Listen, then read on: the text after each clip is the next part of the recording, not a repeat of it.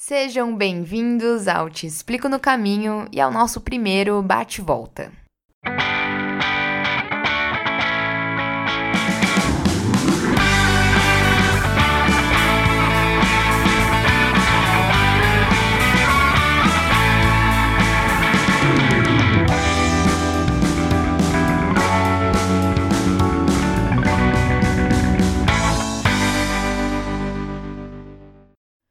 Olá, meu nome é Letícia Orciolo e eu te explico no caminho é um podcast de viagens para falar sobre dicas de roteiros, contexto histórico-cultural dos mais diversos lugares, bate-papo com outros viajantes e etc.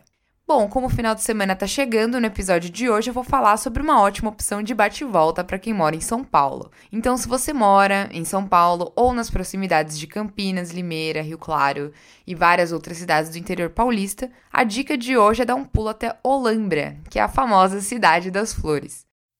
Música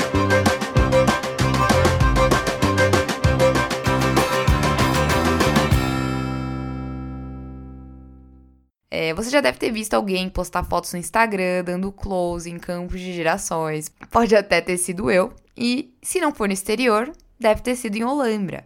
Eu passei um final de semana lá recentemente, foi ótimo pra quando você tá naquela vibe de dar uma desligada, mas você não quer ir num parque ou nada assim, você quer sair mesmo da sua cidade. E ficar dois dias por lá, ou até mesmo um dia inteiro, é, é perfeito. A cidade, ela fica a 130 quilômetros de São Paulo, então em umas duas horas de carro você já chega lá. E ela é uma gracinha, cheia de casinha estilo holandês e nem parece que você tá mais em São Paulo, porque é tudo com essa carinha chique de Europa.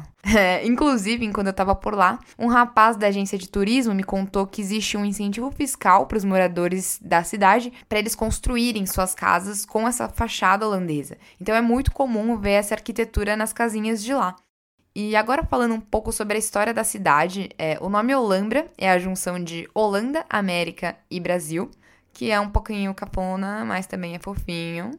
E como o nome já diz, ela é um teletransporte aos Países Baixos, sendo uma homenagem aos imigrantes holandeses que foram morar na região depois da Segunda Guerra Mundial. E eles foram para lá a partir de 1948 com o objetivo de produzir laticínios. Porém, por conta do nosso clima tropical, o gado acabou não sobrevivendo e muitos desses imigrantes ou eles desistiram e voltaram para Holanda, ou eles foram para o sul do Brasil, normalmente os mais ricos, onde o clima é mais adequado para essa produção. A principal atividade econômica de Olambra hoje é a agricultura, mais precisamente a floricultura, e ela é hoje a maior exportadora de flores da América Latina. A cultura dos Países Baixos ela está presente em todos os cantos, desde o portal de Olambra, quando você chega na cidade, até as fachadas das casinhas, no artesanato, nos espetáculos de dança, na gastronomia típica. Ao longo do ano, é, Olambra promove vários eventos, exposições e feiras temáticas para celebrar a cultura holandesa, e o exemplo disso é a Expo Flora, que acontece todo ano no mês de setembro e é a maior exposição de flores e plantas ornamentais da América Latina, assim como a maior manifestação cultural da imigração holandesa. Ela atrai anualmente aproximadamente 300 mil visitantes, com esse objetivo de resgatar os aspectos culturais e sociais da comunidade de Olambra e também divulgar o trabalho dos filhos desses imigrantes que ainda moram por lá.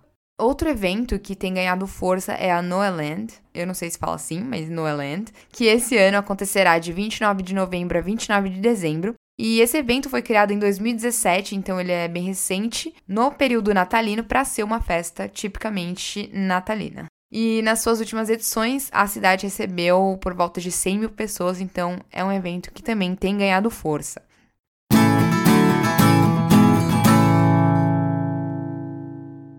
E quais as minhas recomendações para um ou dois dias em Olambra?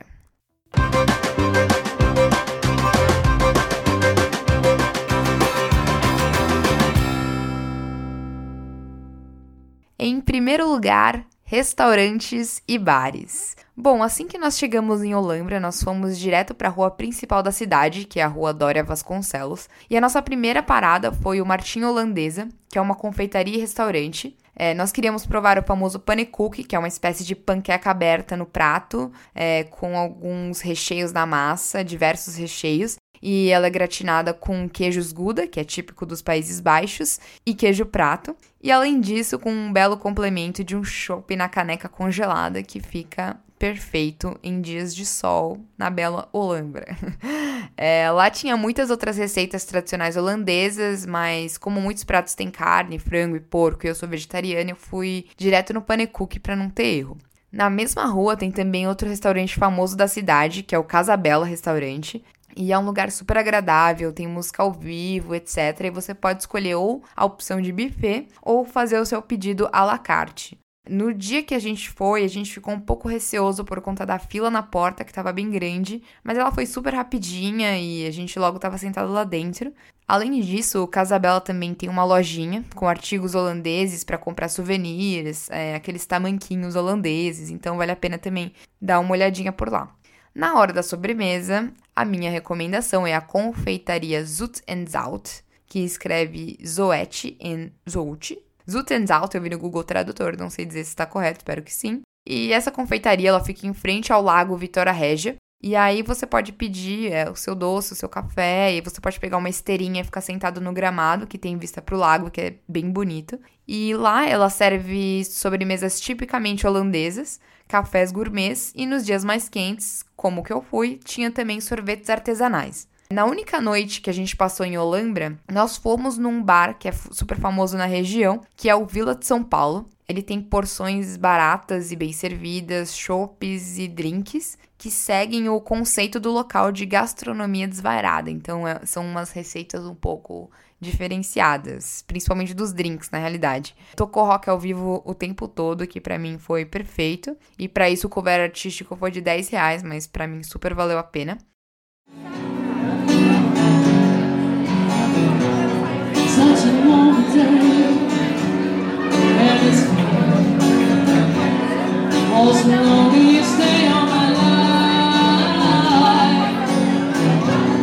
such a day good man.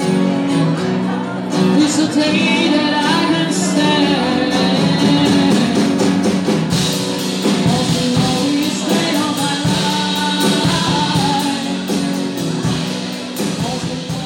uma porção chamada cigarrete, só para vocês terem uma ideia de preço. Isso, essa porção eram de palitos crocantes de queijo da Serra da Canastra com sweet chili e molho teriyaki.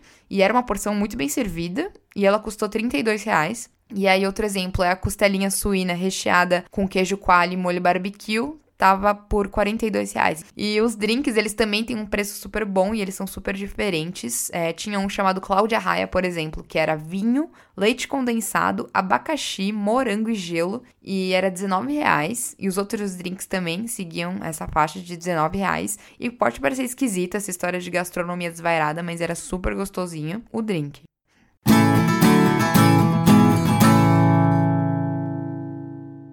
Em segundo lugar, passeios em Olambra. Nós fomos visitar um dos famosos campos de girassóis de Olambra, mas como eles ficam em propriedades privadas, para visitar essas, esses campos é preciso fechar o passeio com uma das agências de turismo da cidade. E o mesmo serve para os outros campos de outras flores. As agências mais famosas são a Real Receptivo Olambra, Rafa Turismo e Teos Turismo. Eu dei uma pesquisada em todas, bati um papo com o pessoal e todos saíam pela mesma faixa de preço, uns 40, 45 reais para adultos e 20 reais para criança. Só que antes de ir, eu dei uma fuçadinha no Instagram, né? Tipo, nas as pessoas que marcavam Olambra para dar uma praticada nas minhas poses, né?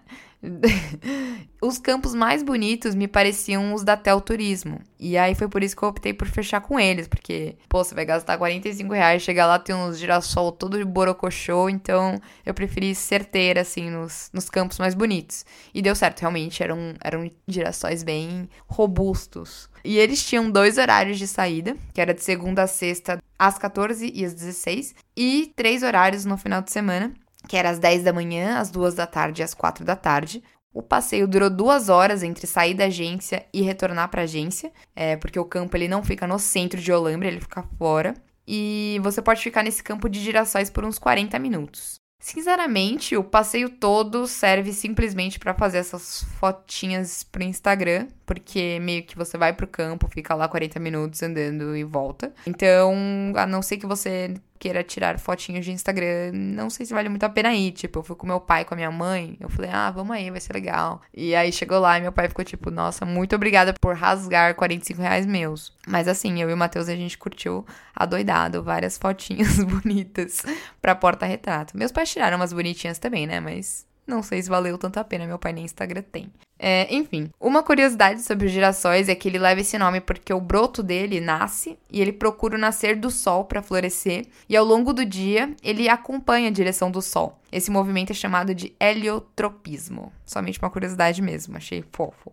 Outro ponto turístico de Olambra é o moinho Povos Unidos, que é um moinho típico holandês e por lá tem algumas lojinhas de souvenir e artesanato. Ele tem mais de 38 metros de altura e ele é realmente funcional, que foi uma das exigências do arquiteto na época. E outro lugar também fofo é o Deck do Amor e o Lago Vitória Régia, que é, foi onde a gente foi na, na confeitaria Zutenzout. Então, quando você estiver a caminho da confeitaria, você passa por esse espaço que, abre aspas, é um espaço de eternizar o amor e celebrar a vida. Então, lá você pode comprar um cadeadinho com seu mozão, escrever suas iniciais e prender no deck do amor. E tirar aquelas belas fotos também.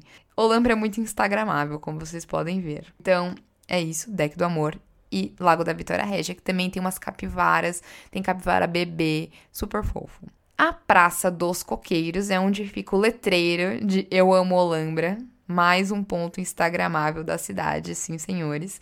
E em frente a esse Eu Amo Olambra fica o Parque Van Gogh, e o Lago do Holandês. É, esse parque ele é pequeno, não tem muita coisa, ele tem alguns banquinhos em frente ao lago e, enfim, ele é uma homenagem ao pintor holandês Van Gogh.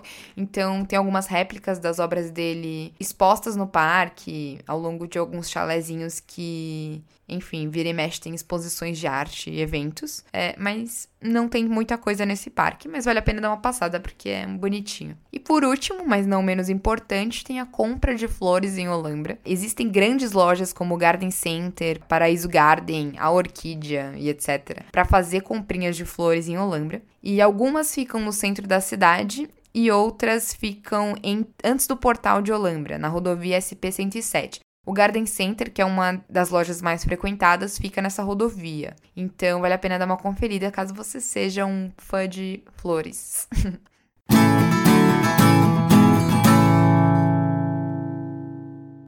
Bom, essa foi a minha primeira dica de bate e volta. E eu espero que vocês tenham gostado e tirem um ou dois dias para visitar essa pequena cidadezinha holandesa no meio do interior de São Paulo. Agradeceria se me mandassem sugestões e comentários, pode ser direto no meu Instagram. E eu vou adorar saber o que vocês estão achando dos formatos que eu tô testando. E é isso aí, nos vemos no próximo episódio. Beijo, tchau, tchau.